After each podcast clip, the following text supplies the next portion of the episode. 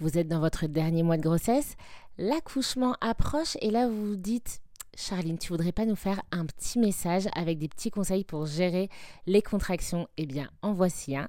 Petit message du dernier mois de grossesse, jour 14.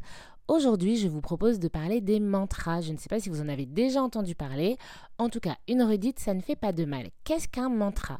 Un mantra, c'est une phrase, un peu, ça ressemble un peu à un dicton euh, au présent et positif.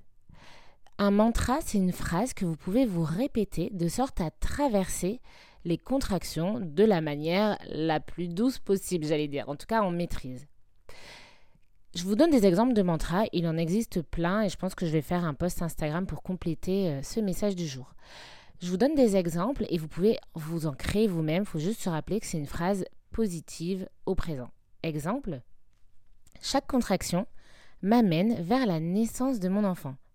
Chaque contraction m'amène vers la naissance de mon enfant. Ça peut être également je suis plus forte que les contractions. Je suis plus forte que les contractions.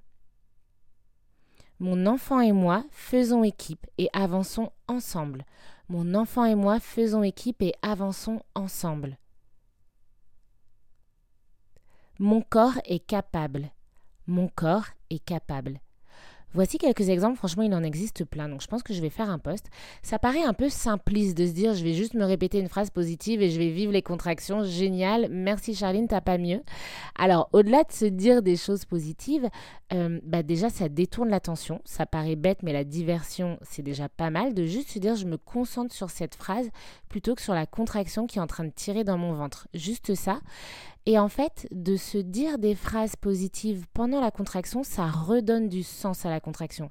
Et ça, c'est hyper intéressant parce qu'en fait, les contractions, c'est important de se rappeler que c'est l'un des rares moments dans votre vie où vous ressentirez quelque chose d'aussi intense, et même si j'aime pas dire le mot douloureux, je vais vous le dire pour que vous compreniez, et d'aussi douloureux qui vous amène à quelque chose de positif habituellement, une douleur, c'est un danger, c'est un truc à fuir, c'est un truc que vraiment vous ne voulez pas vivre. Sauf que là, ces contractions, vous avez envie de les vivre.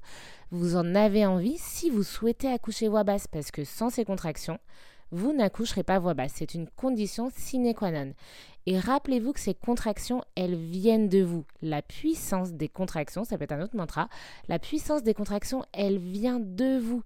Ce n'est pas une force extérieure qui vous attaque. Cette puissance, elle vient de vous et elle vous permet de donner naissance. Et en fait, les mantras, au-delà de se concentrer, au-delà d'essayer de, rester positif, eh bien, ça permet de redonner du sens. Donc, ça peut être également votre partenaire qui vous dit des mantras euh, à certains moments. Vous pouvez également en écrire euh, pour avoir des feuilles autour de vous, pour les voir et vous le répéter, etc. Mais voilà, c'est toujours pareil, il n'y a pas de formule magique. Je ne vous dirai pas ça fonctionne à tous les coups. Franchement, faites-le, ce serait trop bête de passer à côté de cet outil. C'est toujours la même chose. On ouvre sa boîte à outils, on met plein de choses dedans et comme ça, le jour J, on voit ce qui fonctionne, ce qu'on pioche dedans et peut-être que rien ne sera hyper efficace, mais le simple fait d'avoir regardé dans votre boîte à outils, ça vous aura occupé. Donc rien que pour ça, ça servira. voilà, n'hésitez pas à me dire sur Instagram, de toute façon je reposte ça sur Instagram. Si vous avez utilisé des mantras, n'hésitez pas à lire les commentaires Instagram parce que souvent il y a des témoignages, donc c'est très enrichissant. Je vous remercie pour votre écoute. On se retrouve pour d'autres conseils et je vais vous en donner d'autres également pour la naissance. Et je vous souhaite une très très belle journée. À demain!